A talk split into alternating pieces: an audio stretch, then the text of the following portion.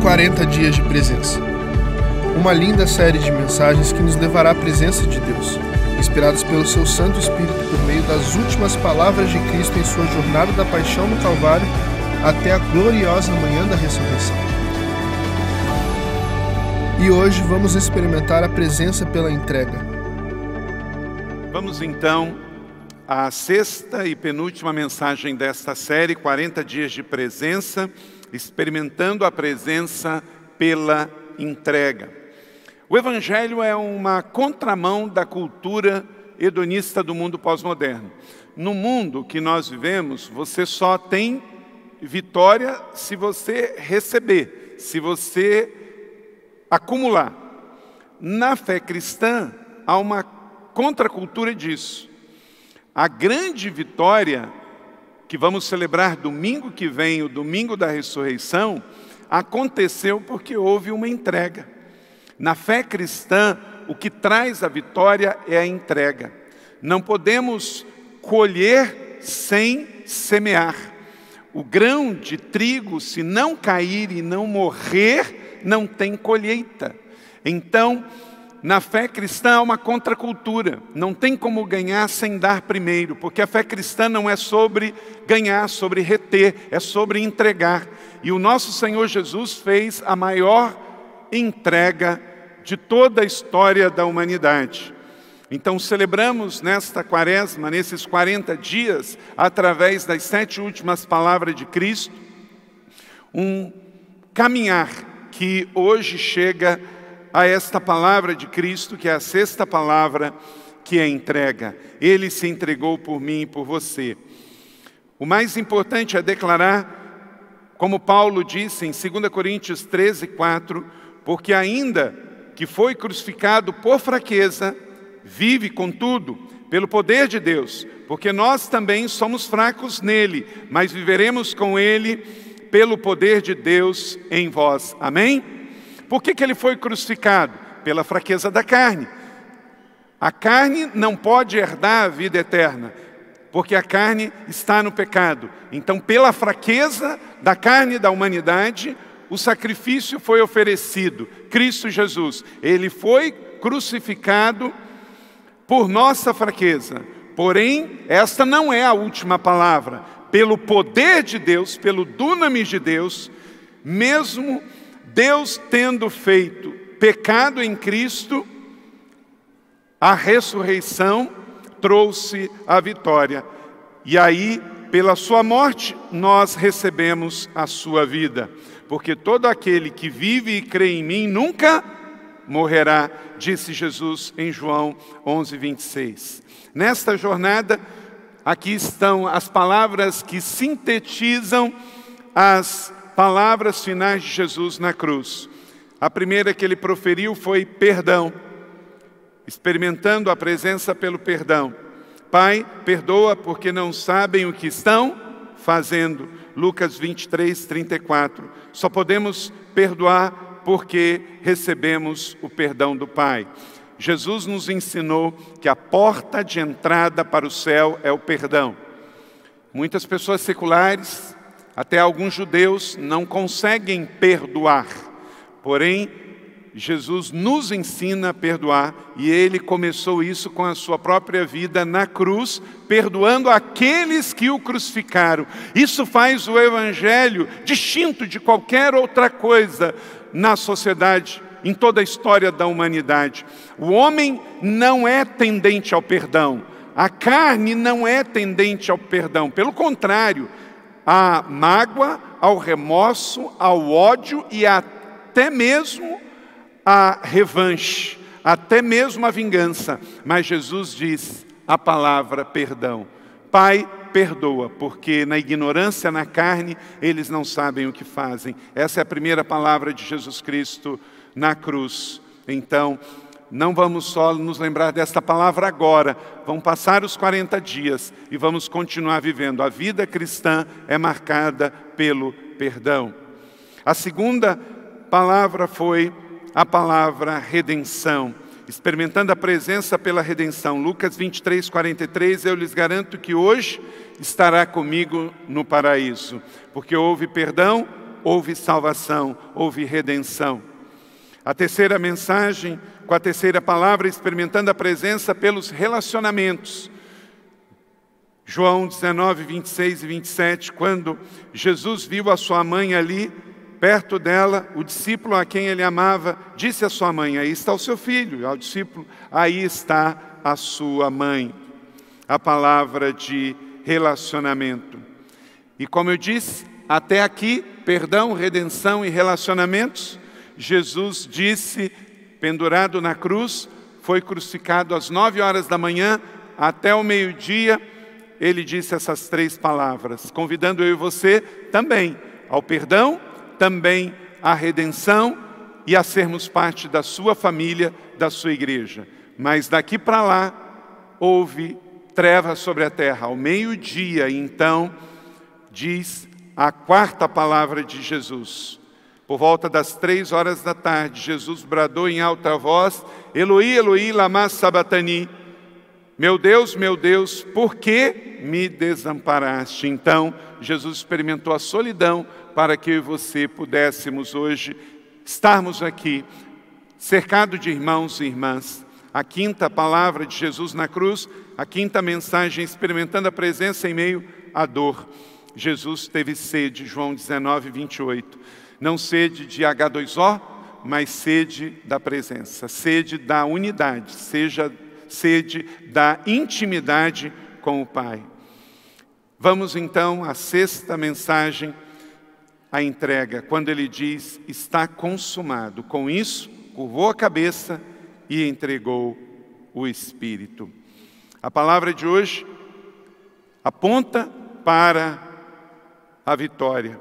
Jesus triunfa sobre o pecado. Sem entrega não existe ressurreição. Você pode dizer isso comigo? Sem entrega não existe ressurreição. Nós entregamos a nossa vida ao Senhor, porque o Senhor não está interessado no meu tempo, no seu tempo, no meu dinheiro, no seu dinheiro, Ele está interessado na nossa vida. Então, quando entregamos a nossa vida, recebemos tudo experimentando a presença pela entrega. Ele disse: Está consumado. Logo após ter recebido o vinagre para saciar a sua sede, Jesus foi direto para a frase poderosa: Está consumado. Sabe o que aconteceu? Quando Jesus proferiu essa palavra, ele sabotou o plano do diabo. O diabo sabia que se ele chegasse até esse momento, o momento da entrega, o momento de dizer está consumado, acabou, terminou, aí que os seus pesadelos estariam começando, porque ele queria desviar Jesus do plano final de Deus, que era um inocente morrer pelo pecado da humanidade, um cordeiro sacrificado em plena festa pascal pelo mundo inteiro a obra da redenção. Então, quando ele diz, está consumado, ele disse no grego, tetelestai, isto é, acabou, está completamente pago. A palavra tetelestai era uma palavra usada, tinha-se até carimbo com esta palavra, quando alguém devia uma conta e alguém pagava, então vinha um selo e dava para a pessoa uma, um papel dizendo: está completamente pago. Olha, sua dívida está paga, estava ali conferido. O sangue de Jesus, ele trouxe isso então. A sua dívida, a minha dívida, a dívida da humanidade foi paga quando Jesus diz: Eu entrego, está completamente liquidada a sua conta. Acabou, está tudo pago, liquidado, você não deve mais nada. Está consumado. Era a hora do sim para um novo começo. E por isso, nós temos em Jesus a certeza de que o fim é só o começo. O fim é só o começo. Meu irmão, minha irmã, eu quero convidar você a como que nós vamos fazer isso nesta jornada. Primeiro, anote aí no seu esboço. Creia na ressurreição apesar dos sofismas da mente. Lucas 24, 25. E eu, ele lhes disse: como vocês custam a entender e como demoram a crer em tudo o que os profetas lhes falaram. Quando Jesus então aparece a Cleopas e ao seu discípulo indo para Emaús, Jesus fala isso. Olha, vocês demoram demais a entender, vocês são duros de percepção. O que, que é? Eles tinham ido lá e não acreditaram. Eles tinham sofismas na mente, fortalezas no coração, e mesmo que os profetas tinham anunciado, Ezequiel, Jeremias, Isaías, eles não acreditaram. Mesmo numa manhã de ressurreição, como as mulheres saíram falando, olha, ele ressuscitou, eles não acreditaram. Então, não se espante se hoje, no século 21, 21 séculos depois, você conviva com pessoas que continuam não crendo, prefere, tem pessoas que preferem crer em Papai Noel, em doentes, em seres extraterrestres do que acreditar que Jesus viveu, morreu, ressuscitou, vivo está e breve voltará. Mas nós somos o povo da cruz, nós acreditamos. Não somos os sucessores de Cleópatra, que custam a entender, que demoram a crer, nós acreditamos. Os dois discípulos no caminho de Emaús ouviram os relatos da ressurreição mas eles estavam com a cabeça cheia de outras coisas e não acreditaram de imediato. Estavam indo embora, estavam deixando Jerusalém, o lugar da ressurreição, o lugar da promessa, para ir para a insignificância, para Emaús. Então Jesus os advertiu sobre a falta de compreensão e a demora de crer. Isso acontece conosco, infelizmente. Muitos estão preferindo acreditar no que o mundo diz no que a internet diz, no que ateus estão dizendo, no que evangélicos que já nem creem mais na doutrina da ressurreição. Lembre-se que no passado, nos dias de Roma, isso era loucura. Crer que Jesus ressuscitou era loucura, era escândalo para os judeus e era loucura para os gregos. Nós somos o povo da cruz, da cruz vazia, do túmulo vazio. Então não se espante se ainda nos dias de hoje, Lucas 24, 25, não se referir mais a Cleopa e o seu amigo, mas se referir a uma Teresa, um Luiz, um Carlos, um Pedro, um José, da sua faculdade, da sua família, do seu relacionamento, do seu dia a dia. Mas você já escolheu crer. Você escolheu o que de fato vai fazer a sua cabeça. Isso acontece o tempo todo, aconteceu ao longo desses 21 séculos. Muitos ouviram e não creram, muitos morreram sem crer nisso. Jesus aparece e diz, mais adiante, João 20, verso 27 e 29, coloque o seu dedo aqui, veja as minhas mãos, estenda a mão, coloque-a no meu lado. Pare de duvidar e creia, disse Tomé, Senhor meu e Deus meu. Então Jesus lhe disse: Porque me viu, você creu. Leia comigo agora bem alto, porque isso é uma promessa sobre este lugar nesta noite. Todos juntos. Felizes os que não viram e creram. Aleluia, glória a Deus. Isso é uma palavra cumprida sobre você. Você não viveu nos dias de Jesus, você não teve a oportunidade, como Tomé, de botar o dedo aonde os pregos feriram Jesus. Você veio 21 séculos depois. Bem-aventurado eu e você, que não vimos, mas nós cremos. Cremos na cruz vazia, cremos no túmulo vazio, cremos no poder da ressurreição, que ele subiu e o Espírito Santo desceu e está entre nós e temos um relacionamento com ele. Então, que não seja necessário que a gente veja para crer, mas que a gente continue vivendo, crendo e aí vendo o poder de Deus. A fé é a certeza das coisas que não vemos, como diz Hebreus capítulo 11. Você quer ser feliz? Creia primeiro. Não espere ser feliz para depois crer. Decida crer. O poder da ressurreição está disponível para nós. Busque, creia, receba e transforme-se e leve transformação pelo poder da ressurreição. Romanos capítulo 6, verso 4, olha que texto lindo. Leia comigo. Portanto, fomos sepultados com ele na morte por meio do batismo, a fim de que, assim como Cristo foi ressuscitado dos mortos, mediante a glória do Pai, também nós vivamos uma vida nova. Aleluia.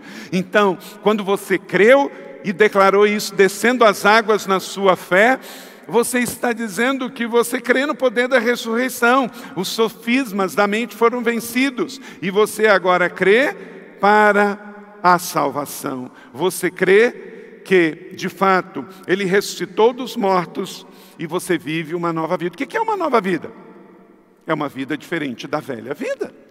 Você e eu tínhamos uma velha vida antes de conhecer Jesus. Agora você tem uma nova vida, há uma nova maneira de pensar. O seu coração sente diferente. Por quê?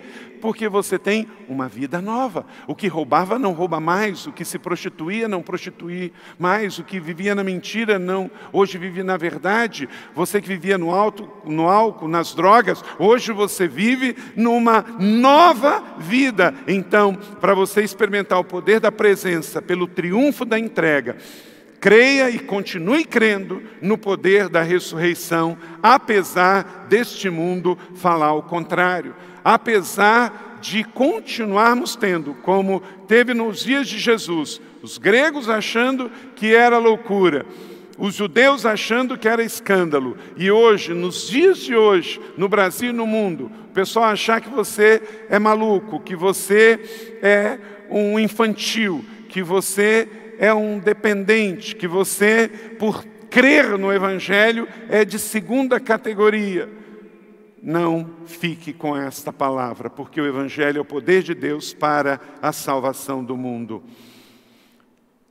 Segundo, para você experimentar o poder da presença pelo triunfo da entrega de Jesus, mantenha sua fé firme diante das instabilidades.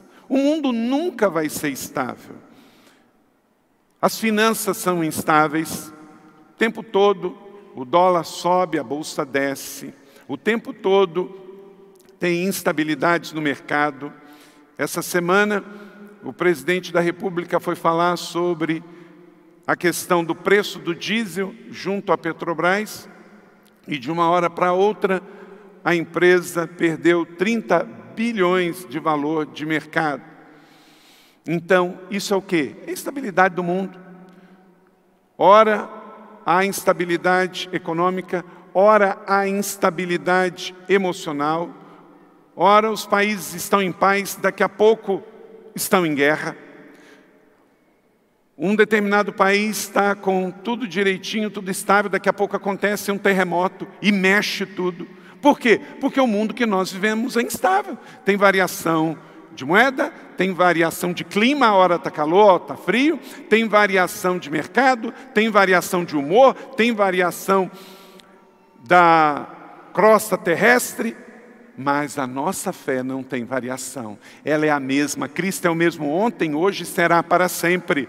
Há 21 séculos acontece uma série de variações no mundo, variações climáticas, variações de mercado, variações de geopolíticas nos países, guerras e paz, mas a palavra de Deus permanece. E onde você vai colocar o seu coração? Na instabilidade do mercado ou no Senhor?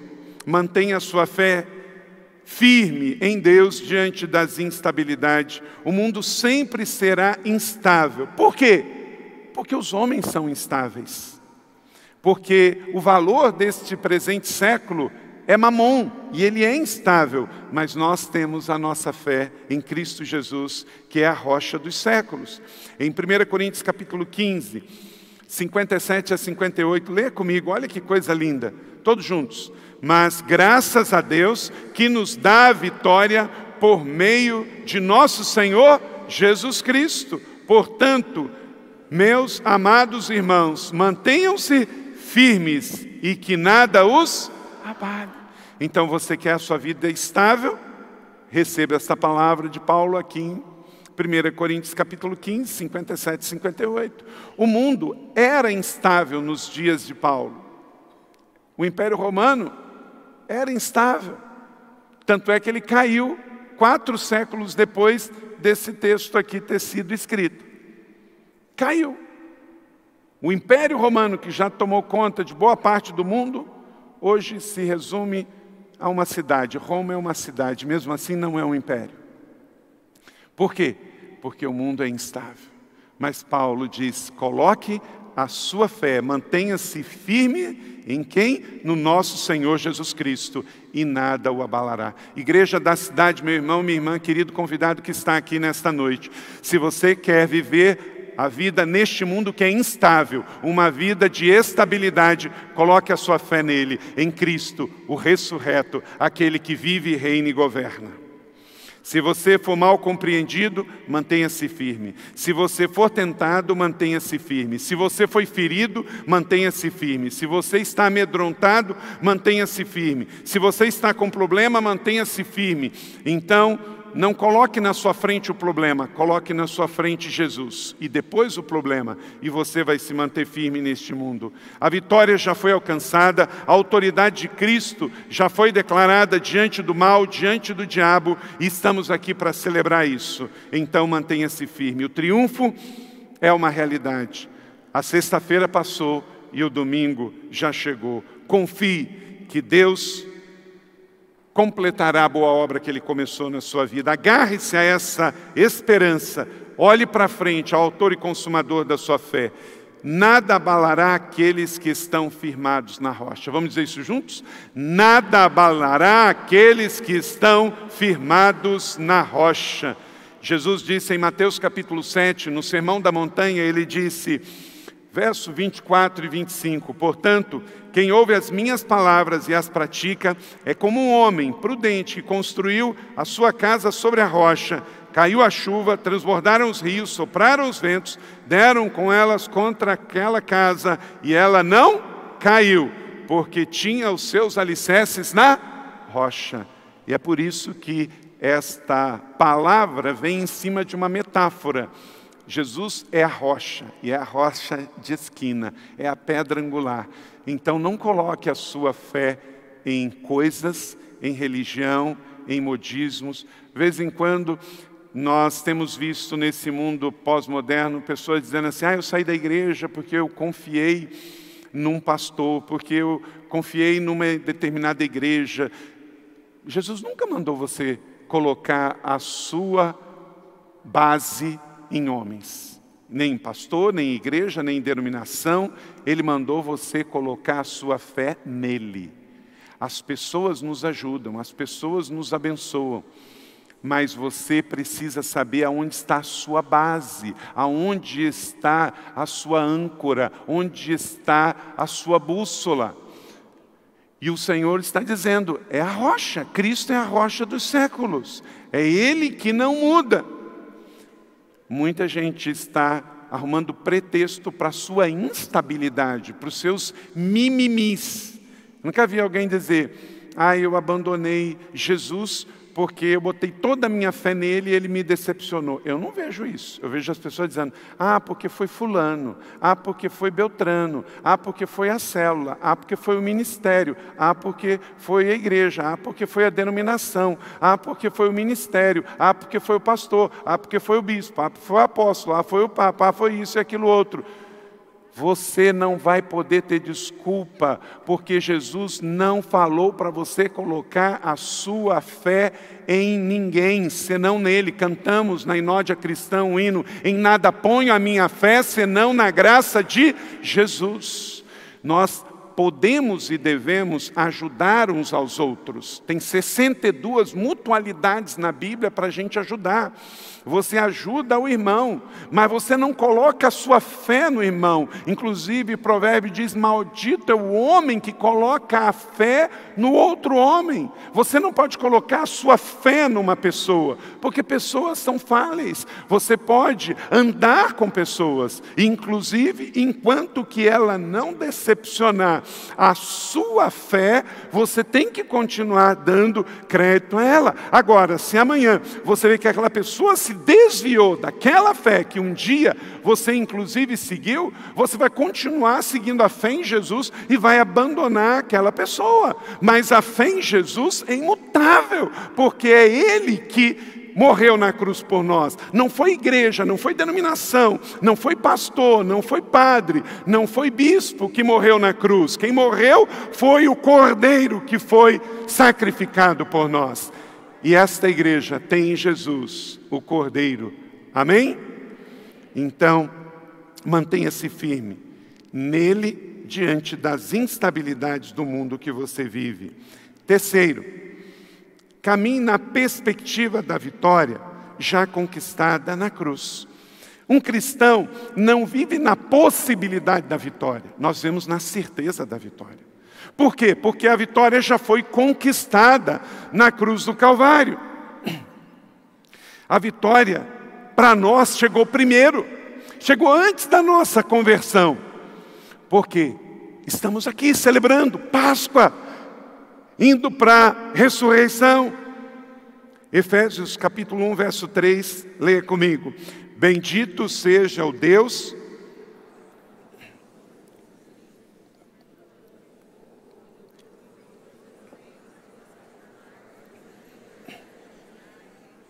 Para ensaio ficou bom, vamos voltar.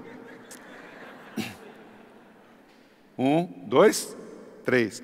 Bendito seja o Deus e Pai de nosso Senhor Jesus Cristo, que nos abençoou com todas as bênçãos espirituais nas regiões celestiais em Cristo. É passado, já abençoou, meu irmão.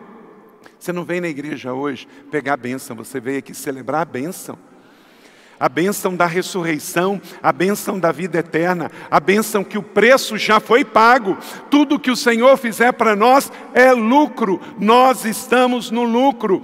Eu já estou salvo em Cristo, tudo já foi definitivamente pago, a entrega foi feita. Quando você compra algo pela internet, quando o camarada entrega, alguém faz o quê? Acima. Por quê? A missão do entregador está concluída. Quando alguém diz recebi, acabou. O entregador cumpriu a sua missão. Jesus, ele não tinha pecado, ele fez esse pecado por nós. Quando ele entregou o sacrifício, ele disse: está pronto, eu já fiz tudo. Então nós não precisamos pagar promessa. A gente não precisa de novo carregar cruz a gente não precisa subir escada de joelho. Por quê? Já foi entregue, a entrega foi feita. A gente agora só tem que crer, história, que ele não precisava ficar olhando para trás. Então, você já é vitorioso, você já venceu. Você e eu somos abençoados com toda a sorte de bênçãos nas regiões celestiais. Isso aqui não é um supermercado da fé, isso aqui é uma casa de oração, é uma casa de adoração, é uma casa de celebração. Nós estamos aqui nos reabastecendo para continuar a nossa jornada aqui na terra, até quando o Senhor Jesus Cristo nos chamar. Nós não viemos aqui pegar bênção, nós viemos celebrar a bênção que temos e somos em Cristo Jesus, o Senhor. Amém? E se o Senhor quer nos dar alguma coisa a mais, aleluia, estamos aqui para receber. Mas não somos interesseiros, nós já somos abençoados. Você é abençoado, não pelo que você faz, mas pelo que você crê. Você é abençoado pelo que Jesus já fez. Todas as bênçãos espirituais estão disponíveis a você do céu na terra. Stephen Furtick, autor deste livro, ele disse o seguinte: olha que coisa interessante. Muitas pessoas soletram a essência do cristianismo com uma palavra: faça, F, A, C cedilha e A. Faça isso, faça aquilo, faça e você será salvo. Mas a essência da lei é que nunca nós poderíamos cumprir. Então, o que era? Faça isso. Faça uma oferta, faça um sacrifício, faça uma boa obra, faça, faça, faça. O Senhor mudou. Por quê? Era uma lei pesada demais para uma carne fraca demais. Aí o Senhor então mudou. O Senhor fez o sacrifício. Por isso eu não preciso fazer. Agora eu preciso crer. O nome que devemos soletrar agora não é mais faça, porque faça era coisa da lei. Agora é feito. Aleluia! Glória a Deus. A lei dizia: faça isso, faça aquilo outro, guarda isso, guarda aquilo outro. E muitas pessoas carregam isso ainda. Vivem na época da graça, vivem na época do Evangelho, vivem depois da cruz, ainda carregando. Faça isso, faça aquilo outro para ser mais aceito, para ter uma vida melhor. Não, agora vivemos o Evangelho, é boas notícias. Tetelestai, a entrega foi dada, está tudo feito, igreja. Aleluia! Vamos viver na mentalidade de vitória, na mentalidade de abundância e não na mentalidade fraca da carne, de pequenez e escassez. Hoje o pastor Fabiano nos deu a devocional do Bom Dia Santo Espírito e fala desta mentalidade de ungidos, a mentalidade de separados. Quando o Senhor levantou Moisés, ele manteve ele 40 anos no palácio de Faraó, para quê, gente? Para quê? Para que ele pudesse liderar um povo escravo. E para isso ele tinha que ter mentalidade de príncipe, porque quem liberta escravo é rei. Porque escravo que liberta escravo é rebelião. Ok? Escravo que liberta escravo é rebelião, e Deus não trabalha na rebelião. O povo de Deus saiu do Egito pela porta da frente, porque um príncipe foi levantado e conduziu o povo. Então, aquela mentalidade de reino, a mentalidade de conquistador, a mentalidade da abundância foi incutida na mente de Moisés. E Moisés então descobriu que não era príncipe do Egito, mas que ele era filho amado de Deus e tinha um povo para levar para a terra de Canaã. Então ele crê e com isso vê sinais e maravilhas acontecer. E o povo não saiu do Egito numa fuga, o povo saiu pela porta da frente, porque Deus tocou o coração de Faraó e deixou o povo ir. É isso que acontece, na Páscoa acontece isso. Quando a gente crê, a gente também sai pela porta da frente. Quando a gente crê, a gente é transportado do reino das trevas para o reino da luz. A gente deixa a vida de pecado, a gente deixa a vida de vício, a gente deixa a vida vida de dependência e sai pela porta da frente, convidado para participar da mesa do rei, onde tem um banquete que está colocado, porque entendemos a palavra de liberdade que nos é colocada. Um convite de amor é feito, então nós nos tornamos filhos dele. Então entenda, tudo já foi feito na cruz. Você não precisa dar mãozinha, você não precisa dar jeitinho. Olha para cá, todas as religiões do mundo esperam que os seus fiéis façam alguma coisa. A fé cristã não, porque o Senhor da fé cristã já fez tudo. Jesus Cristo, o Senhor, ele sofreu e ele morreu a nossa morte para que pudéssemos ter a sua vida. O pecado já foi resolvido, porque o, o perdão já está disponível. A acusação já foi recebida e substituída, porque a dívida já foi paga. A punição já foi aplicada, o cordeiro sem pecado já foi entregue. Então tudo foi feito e o evangelho então foi dado para a nossa liberdade. Efésios capítulo 2, 8 e 9 diz: Pois vocês são salvos pela graça, por meio da fé, isso não vem de vocês, é o que? É dom de Deus. Não vem das obras, para que ninguém se glorie. Amém? Vem da fé. Eu creio, essa é a palavra da fé. Meu irmão, como Paulo diz em 1 Coríntios, nós cremos tudo é pela fé, porque o que não procede da fé é pecado. Então, seja comer, beber, qualquer outra coisa fazer, faça para a glória de Deus. Então, não pense que a sua fé é importante só na hora que você está orando. A sua fé é importante só na hora que você está na igreja. A fé é importante só na hora em que você está fazendo o jejum. A fé é vital para você viver.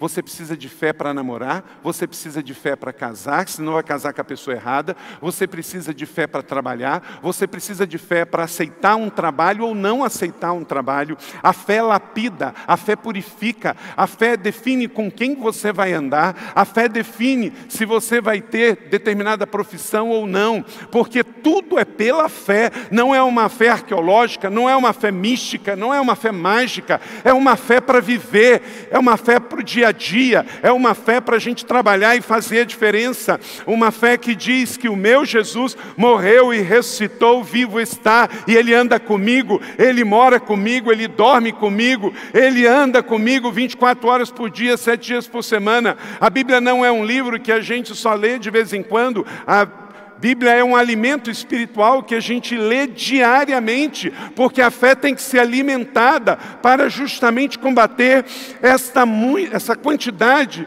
de coisas negativas, de escassez que vem o tempo todo tentar roubar a nossa fé. Então você foi salvo pela graça. Isso é dom de Deus, Deus deu de graça para você mediante a fé. E não vem de obra alguma, porque senão um ia se gloriar mais do que o outro. O que tem mais dinheiro ia fazer mais obra. O que tem mais saúde ia ter mais vigor para fazer boas obras. O que tem mais idade ia ter mais tempo para fazer boas obras. Não importa o quanto você sabe, não importa quantos anos você tem, não importa quanto dinheiro você tenha, o importa é se você decidiu crer que Jesus Cristo é seu Senhor e Salvador. Você decidiu e você escolheu que a entrega dele foi por amor a você. Jesus morreu a nossa morte para que pudéssemos receber a sua vida. Na verdade, você confronta isso no seu dia a dia, escolhendo crer e rejeitando não crer. Aí anota o quarto princípio, para você experimentar o poder da presença pelo triunfo da entrega de Jesus. Resista, resista contra Satanás e seus demônios, que vão continuar tentando a mim e você. Colossenses capítulo 2, verso 15. E tendo despojado os poderes e autoridades, fez dele um espetáculo público, triunfando sobre eles na cruz. O diabo é um derrotado e você é um vencedor. Aleluia! O diabo é um derrotado. E sabe quando que ele foi derrotado? Quando Jesus disse: Tetelestai, está pago, eu entreguei. Sabe o que, que ele fez? Jesus matou a morte para que você pudesse ter a vida. Sabe como é que é a questão? É bem simples. Todo mundo que nasce na terra, nasce em pecado. Qual pecado? Pecado original de Adão e Eva. Então, o que, que acontece? Se eu nasço aqui na terra, biologicamente, fisicamente, eu já nasço em pecado, e um dia eu vou morrer, se eu não aceitar Jesus, o que que essa morte física vai gerar na eternidade? A perdição. Então, a morte que é fruto do pecado, vai levar todos que nascem no pecado para a perdição eterna. E aí, como que Jesus venceu isso? Quando ele diz: Onde está a morte, o teu aguilhão? Por quê? Porque para nós, a morte na terra não pode nos levar à perdição, porque ainda em vida eu escolhi a vida de Jesus. Então, quando eu morro aqui, eu não vou para a perdição, e quando eu morro aqui, eu vou para a vida eterna. Então é totalmente diferente. Um, um, homem natural que nasce na terra, mas não recebeu a vida plena de Jesus, a morte leva à perdição. Mas no nosso caso, o nosso Senhor matou a morte, venceu a morte, assassinou a morte. Quando ele disse, Tetelestai, está vencido. A morte, que era todo poderosa, a morte era o buraco negro.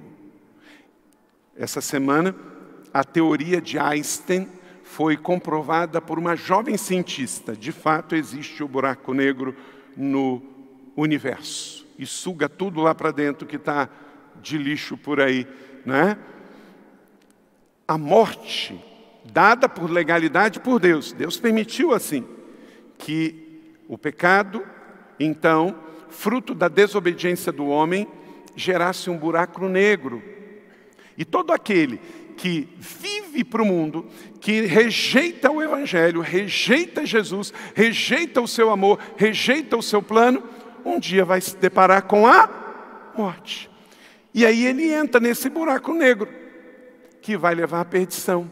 Mas se antes de morrer, ele se rende ao amor, ele se rende ao Evangelho, ele se rende a Jesus, esta morte perde o efeito, porque ela só consegue levar o físico, só o pó que volta para o pó, porque o espírito vai para Deus e vai viver na eternidade.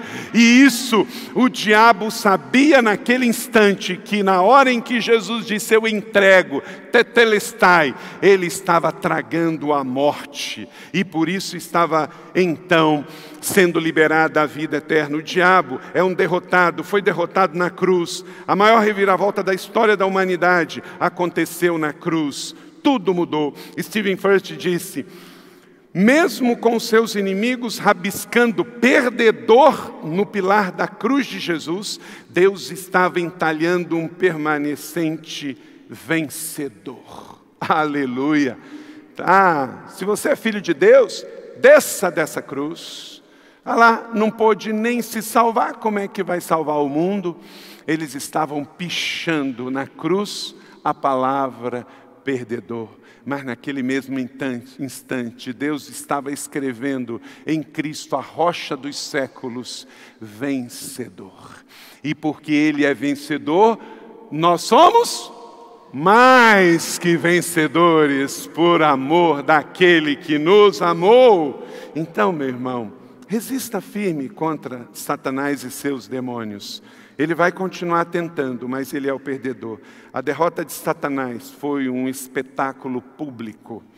A derrota de Satanás foi um espetáculo público. Tiago diz: é um mandamento seguido de uma promessa. Tiago 4,7. Leia comigo. Portanto, submetam-se a Deus, resistam ao diabo, e vem a promessa, segura aí, ele fugirá de vós. A cruz já recebeu o sangue. Creia. Resista ao tentador esta semana e ele não vai poder obrigar você a nada. Ele vai fugir de você. Na hora que ele vier tentar o seu casamento, mostra a sua aliança que você tem com o Senhor e com a sua esposa. Resista e ele fugirá de você. Viva nessa perspectiva. Mateus 16, 18. Eu lhes digo que você é Pedro, e sobre esta pedra edificarei a minha igreja, e as portas do inferno não prevalecerão contra ela. Então não é uma probabilidade, a igreja é a vencedora, é a noiva do cordeiro, ela está sendo preparada para as grandes bodas. Eu e você estamos chegando, está chegando o dia, aleluia, glória ao cordeiro. Filhinhos, vocês são de Deus e vocês já venceram o mundo, porque aquele que está em você é maior do que aquele que está no mundo. Creia e viva esta palavra nesta semana. Quinto e último, para você experimentar o poder da presença pela entrega de Jesus. Viva acima do medo da morte. Todos nós vamos morrer. Não precisamos ter pressa para morrer, até porque a vida é bela. Quem acha que a vida é boa aqui? Aleluia. Se você não achar e quiser passar a fila, eu deixo você, né? A vida é boa, até porque quem tem Jesus tem tudo, não é? Então a gente não precisa querer a morte. Nós somos o povo da vida. Mas nós não podemos ser aqueles que têm medo da morte. No mundo secular, místico, aí fora, quando fala morte, três vezes. Isola, isola, fala isso não. Fala de morte não. A morte já foi vencida. O nosso Jesus já venceu o poder da morte. Está entendendo?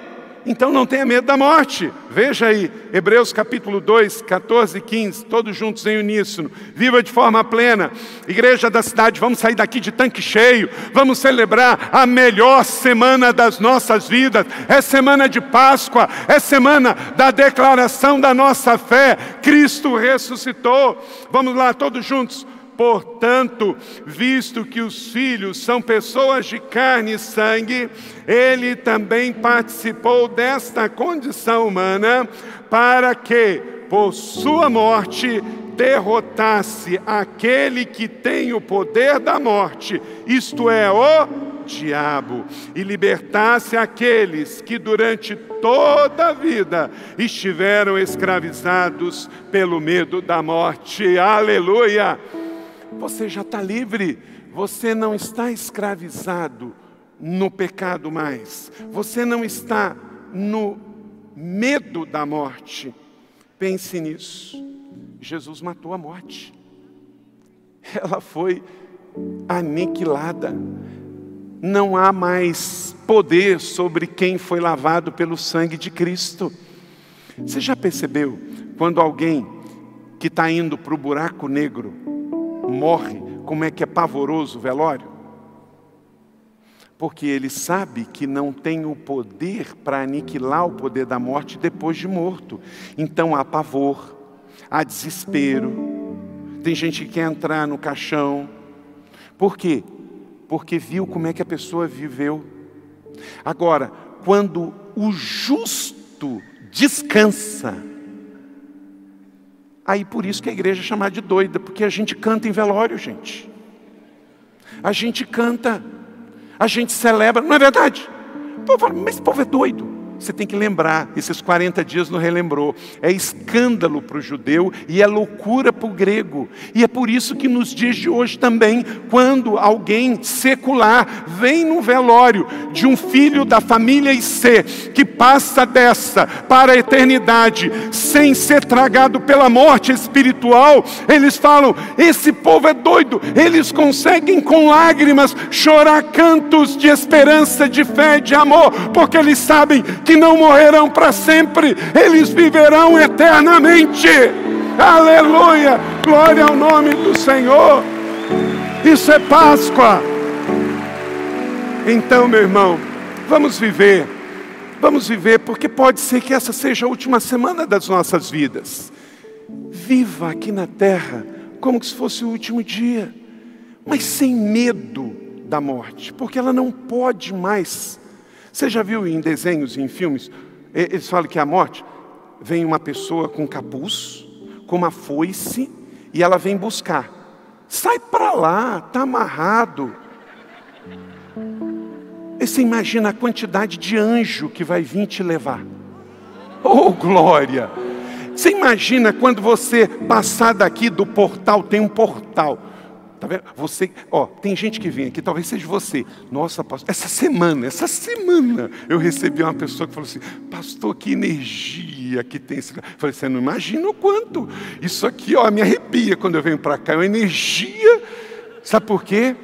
O grande energizador de todo o universo, aqui ele é colocado em primeiro lugar. Aqui nós oramos para Ele, nós cantamos para Ele, isso aqui foi construído para Ele. Então, há uma energia aqui, sim, muito positiva, mas que não está só no ambiente, na atmosfera, está nas pessoas. Olha, olha só para você, olha o brilho que você tem. Olha o brilho que você tem. Olha para a pessoa que está do seu lado. Olha como é que ela brilha. Tem brilho aí, sabe por quê? O poder do centro do universo vive dentro de você. O Espírito Santo de Deus. Aleluia. Então, gente, se você ainda vê a morte com aquele capuz, aquela foice, é porque a morte ainda está viva para você. Então você precisa crer naquele que matou a morte, para que ela não seja o buraco negro que vai levar você para a perdição, mas seja apenas o portal que vai dar fim à sua vida na terra, que é breve, curta, temporária e passageira. O pó volta para o pó, mas o espírito está pronto para viver a eternidade. Sabe por quê? Escreva aí: na cruz o acusador foi condenado. Aquele que vivia acusando, acusando dia e noite, dia e noite. Na cruz, o acusador foi condenado. O devorador, pastor Júlio Florencio, o devorador foi devorado. A morte, escreva aí com todas as letras garrafais e caixa alta, foi assassinada. Jesus foi assassinado pelo pecado mas o Jesus histórico, porque o Cristo ressurreto assassinou a morte na eternidade, aleluia. Então, o justo homem de Nazaré foi assassinado pela religiosidade, pelo pecado, mas o Cristo, Messias, ungido de Deus, esse, esse ressuscitou e vivo está. E aí por isso o cântico da vitória. Oh, oh, oh. 1 Coríntios capítulo 15, 30, 54, 55, leia comigo. Olha que cântico de vitória. Por isso Paulo está ensinando aquela nação lá de Corinto, tão devassa, tão cheia de pecado. Olha, se você receber Jesus, declare comigo, então se cumprirá a palavra que está escrita: a morte foi destruída pela vitória. Onde está a morte? A sua vitória. Onde está a morte? O seu aguilhão. Acabou, foi tudo vencido. A palavra de Cristo na cruz foi tetelestai está vencido. Sabe para quê, meu irmão? Para que você pudesse ter uma vida livre, normal. Eu quero mostrar um vídeo para você antes de fazer o convite. Tudo aconteceu há dois mil anos atrás, sabe para quê? Para que você vivesse uma vida livre aqui na terra. Não é vida religiosa e vida secular. Não é uma vida na igreja e vida fora da igreja. Querido, você vai viver na presença 40 dias, um ano, 10 anos, até o fim, porque a presença é 24 horas por dia, 7 dias por semana. Você sai daqui enviado para viver a sua vida plena, para produzir, para levar vida, para levar liberdade, para levar empoderamento.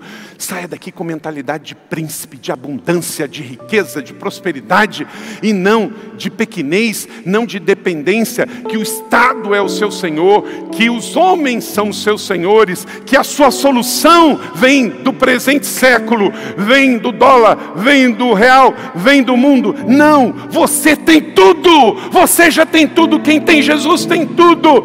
Você recebeu bênçãos, você recebeu presente, você recebeu dons, você recebeu vida eterna, você é livre.